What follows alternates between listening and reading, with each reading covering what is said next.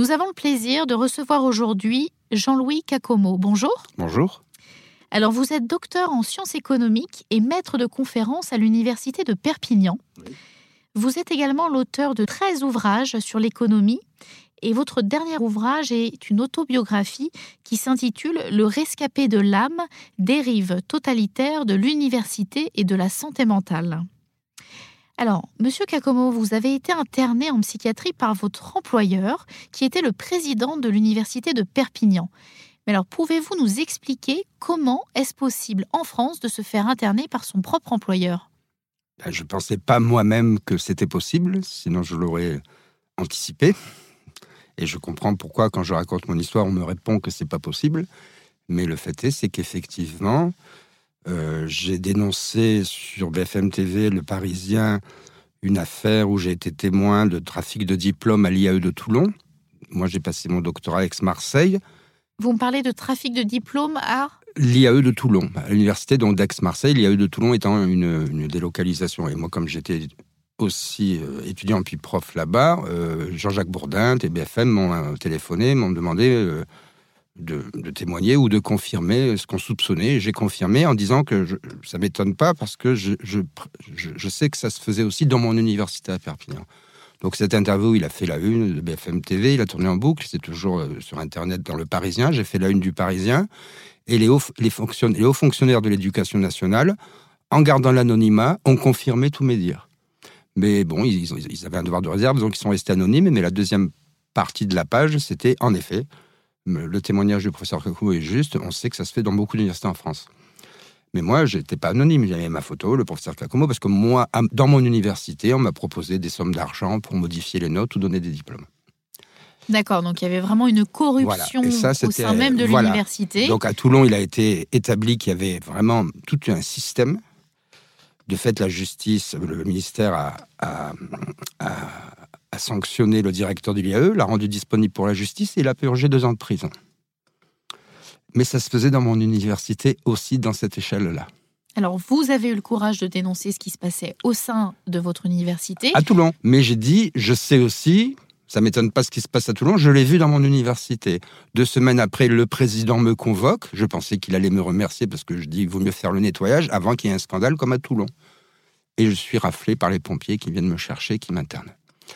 Donc alors là, qu'est-ce qui se passe? Vous êtes interné en psychiatrie, qu'est-ce qui se passe? Moi, au départ, je fais fidèle à moi-même un peu le coq. Je dis c'est une plaisanterie, il y a une erreur. Donc le premier jour, euh, la première journée, enfin les premières heures, j'étais encore habillé. Je devais le lendemain travailler. Euh, euh, le soir voir mon fils. Et donc je parade, j'ai dit vous devez faire une heure, moi je suis professeur à la fac, qu'est-ce qui se passe? On va venir me chercher, c'est pas possible autrement. une semaine se passe, je fais un peu moins le coq parce qu'ils clairement ils se disent qu'ils allaient me mater. Un mois se passe, un an se passe. Et ils m'ont maté, oui, effectivement. Euh, euh, le psy, ensuite, ce que j'avais jamais vu, vient en disant Vous faites l'objet d'une HDT à la demande de votre employeur. Donc, HDT, expliquez-nous, c'est une hospitalisation, par un tiers. Voilà.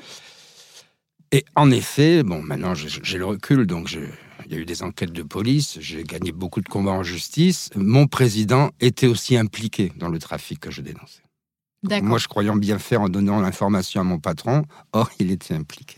Donc, par précaution, ils m'internent, par précaution, euh, dans, leur esprit, euh, le, président de Toulon, il a, il, a, il a été condamné à deux ans de prison. Donc, si moi j'allais au bout de mes dénonciations à Perpignan, il risquait la, la même chose, voire pire, parce qu'il y a un trafic encore plus important à Perpignan. Mais alors, qu'est-ce qui s'est passé à l'intérieur de l'hôpital psychiatrique? Alors, j'ai été dans un pavillon fermé, aucune visite Effectivement, au bout de deux jours, on me met un pyjama bleu. J'ai pas de téléphone, évidemment. Il n'y a aucune caméra. J'ai plus de communication avec l'extérieur. Ce que j'ai appris plus tard, c'est que, ben, évidemment, le directeur de l'hôpital, le médecin, donnait à ma famille une autre information. J'avais fait une dépression, que j'étais entre de bonnes mains, qu'il fallait me laisser tranquille. Alors que moi, je percevais, mais pourquoi personne vient me chercher?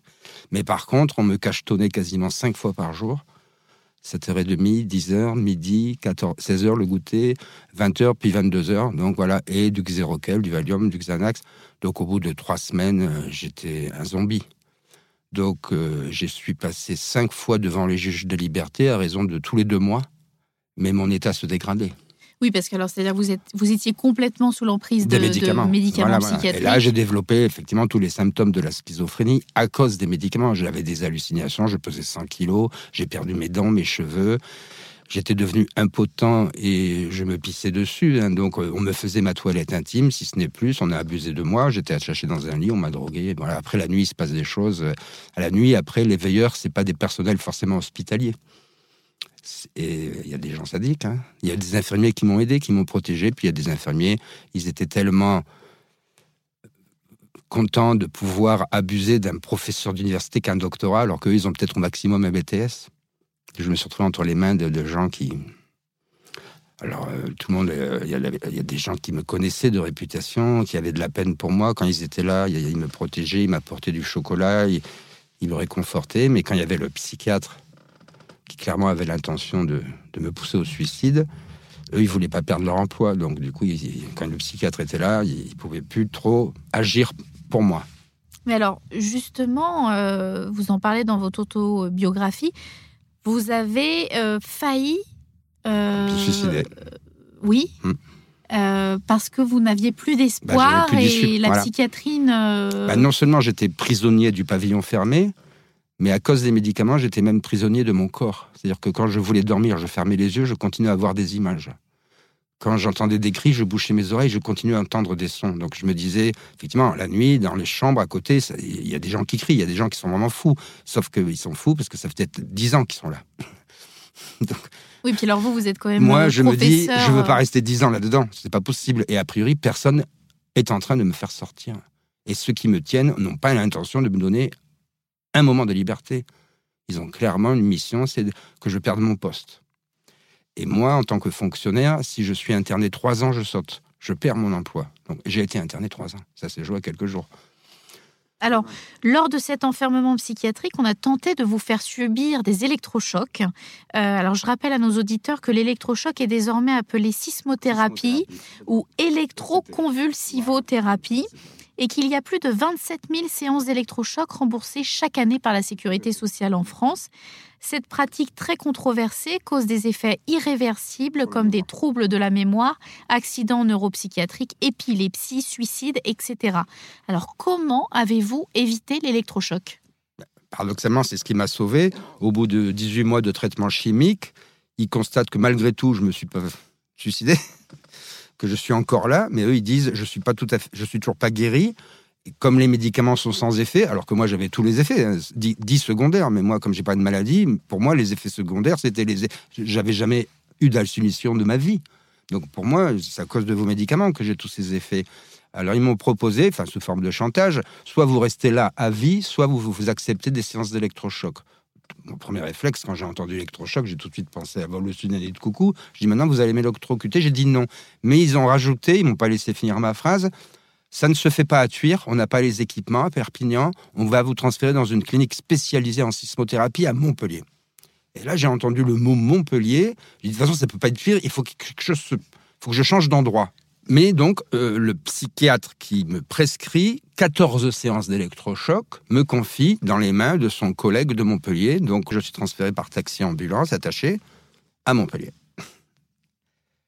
Et le psychiatre qui m'accueille, que je n'avais jamais vu, qui accueille un zombie de 100 kilos qui, qui, bredouille, qui, j'avais perdu l'usage de mes cordes vocales, annule les séances d'électrochoc et me sauve la vie. Et vous libère du coup vous, Et il m'a libéré quittez, trois semaines euh, plus tard. Et, j'ai fait la rentrée en septembre 2014 et depuis je ne prends plus de médicaments et j'en suis donc à 6 ans de rentrée. Et donc c'est là que j'ai compris qu'il fallait que je saisisse la justice. Parce que là pour le coup ce psychiatre, il a fait son boulot. Il a vu que j'avais pas une maladie et il m'a remis en route pour la en quelques semaines il m'a remis comme il faut pour que je sois parce que moi j'y croyais même pas que je pouvais faire la rentrée. J'avais pu parler de j'avais honte de moi quand on passe en psychiatrie. Vous perdez votre dignité Voilà, en fait. C'est ça qui réussit. Moi qui voyageais beaucoup et tout, j'étais même devenu agoraphobe. À la clinique de Montpellier, c'était une clinique en milieu ouvert. Le psychiatre il disait Mais pourquoi vous sortez pas à Montpellier, allez au coiffeur? Et j'ai mis du temps déjà à sortir de la chambre. Après, j'allais dans la cour. Et j'ai dit Mais ils ont réussi à, me faire détester de sortir. C'était... Mais, mais en, en trois semaines, c'était oublié. Mais écoutez, bravo en tout cas pour votre Et courage. bravo pour lui, parce qu'effectivement, et lui, du coup, il a signé un document important pour moi qui m'a permis de faire condamner l'hôpital de Tueur. Alors justement, vous avez fait condamner euh, l'établissement Pour quel euh, motif alors? ben, L'internement est illégal. Euh, mon employeur n'a pas le droit. Il y a eu, il y a même pas un mois, un fonctionnaire à Antibes interné par son supérieur hiérarchique. Et là, le juge des libertés, qui n'était pas du coup, qui a fait son boulot, l'a libéré au bout de 15 jours. Il y a eu article dans Le Point, dans le Libération. Là, le juge des libertés a fait son travail. Il a protégé le citoyen d'internement. Un employeur ne peut pas interner un employé. Et là, c'est en plus dans l'administration. Donc, comme moi. Et il a eu toute la presse. Moi, jamais il m'a donné la presse. Mais moi, j'ai été interné trois ans. Mais alors, vous dérangiez, vous dérangiez beaucoup. Mais le juge des libertés, qui à Perpignan aurait dû faire son travail, il était aussi en relation avec celui qui m'a interné. C'est tout. Donc là, les fusibles n'ont pas pu jouer. Vous voyez, tout, tout, tout, ce qui devrait nous protéger dans une démocratie d'un internement qui, parce que ça veut dire n'importe quel citoyen peut le terroriser en disant si tu marches pas droit, tu vas finir en psychiatrie. Ben moi, tous les fusibles ont été court-circuités. Je ne sais pas si on peut appeler ça un complot, mais ça peut pas être une coïncidence. Le juge des libertés qui fait pas son boulot, le psychiatre qui est ami du mec qui m'interne, en tout cas, on, ne veut peut-être pas voir aussi, parce que c'est vrai quand on s'attaque au corps médical, euh, c'est pas toujours facile. Mais vous avez eu le courage de dénoncer l'internement abusif dont vous avez été victime. Euh, vous avez le courage de continuer à dénoncer euh, les, abus qu'il y a eu au sein euh, et la corruption qu'il y a eu au sein de l'université. Et alors justement, quel conseil donneriez-vous aux auditeurs qui nous écoutent donc le conseil, oui, ça peut arriver à tout le monde. Ça m'est arrivé. Ça peut d'autant plus arriver à tout le monde que quand, malgré que je le raconte, malgré que mes livres ont du succès, que je suis un chercheur scientifique, donc on peut pas. J'ai eu la médaille à Cambridge, on peut pas dire que je suis un charlatan. Eh ben, on met en cause mes propos. Plus c'est gros, plus ça passe. Donc, j'ai rencontré d'autres gens qui ont été internés, qui avaient une condition professionnelle plus modeste, et c'est là-dessus qu'ils comptent. Donc, ils n'ont pas osé porter plainte. Eh ben, je leur dis, portez plainte une femme, elle a été violée, on ne peut pas dire oui, mais t'as mis une mini-jupe, t'as provoqué. Non, t'es une victime.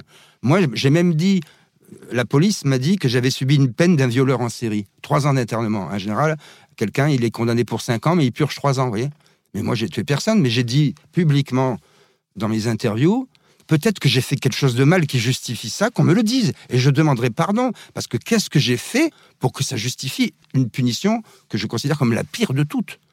Or, on ne peut pas je n'ai rien fait. Donc, je ne sais pas si c'est du courage, mais comme je sais que je suis une victime, je dis à toutes les victimes potentielles qui se sentent en danger, eh ben, par principe de précaution, portez plainte avant que ça vous arrive. Faites des. Si vous sentez que votre conjoint, il est bizarre, il dit des choses sur vous. Maintenant, je connais comment ça marche. Je me suis mis en relation avec d'autres victimes et c'est ça qui est un peu effrayant et en même temps du coup rassurant. Ils utilisent les mêmes protocoles. Alors, une fois qu'on se met en relation, on voit qu'ils agissent toujours pareil. Donc on peut l'anticiper du coup. Donc moi j'ai aidé des gens à éviter d'être internés parce qu'ils m'ont dit moi tu sais c'est bizarre euh, fais gaffe.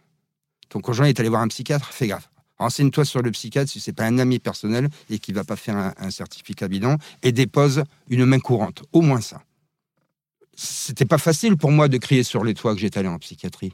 Ça ruine ma crédibilité intellectuelle, donc toute, toute ma carrière de chercheur, et je le fais quand même. Mais vous avez le courage justement de. de j'ai pas le choix. Je ne sais pas si c'est du courage, mais j'ai pas le choix parce que pour l'instant, je suis toujours. Euh, des milliers de personnes qui font l'objet d'hospitalisation. Voilà. Mais pour l'instant, mon affaire est pas finie, donc je suis toujours susceptible d'être réinterné. Et je n'ai pas récupéré. Euh, je suis en Banque de France. Je peux pas utiliser mon argent. Je suis toujours sous tutelle. J'ai pas le droit de vote. je suis peut-être un des rares le plus lucide en France sur ce qui se passe vu ce que j'ai écrit dans mes livres. Donc je suis plus un citoyen. Je n'ai même pas le droit de vote. C'est un symbole, mais c'est fort. Euh, les gens qui passent en psychiatrie, ils sont même plus des citoyens. Euh, euh, Brigitte Bardot, c'est tout à son honneur. Quand un, animal, un chien est abandonné ou est maltraité dans les, abattoirs, il y a toutes des pétitions et tout. Il n'y a pas de caméra en psychiatrie. Là, c'est des êtres humains qu'on maltraite. Alors les animaux, je, les aime, mais, mais alors les êtres humains, il faut pas. C'est pas des animaux les êtres humains. Mais merci beaucoup, Monsieur Kakomo. Et pour toute information complémentaire sur les abus psychiatriques, les droits du patient et les voies de recours pour contester un internement psychiatrique, contactez la Commission des citoyens pour les droits de l'homme au 01 40 01 09 70 ou visitez leur site web www.ccdh.fr.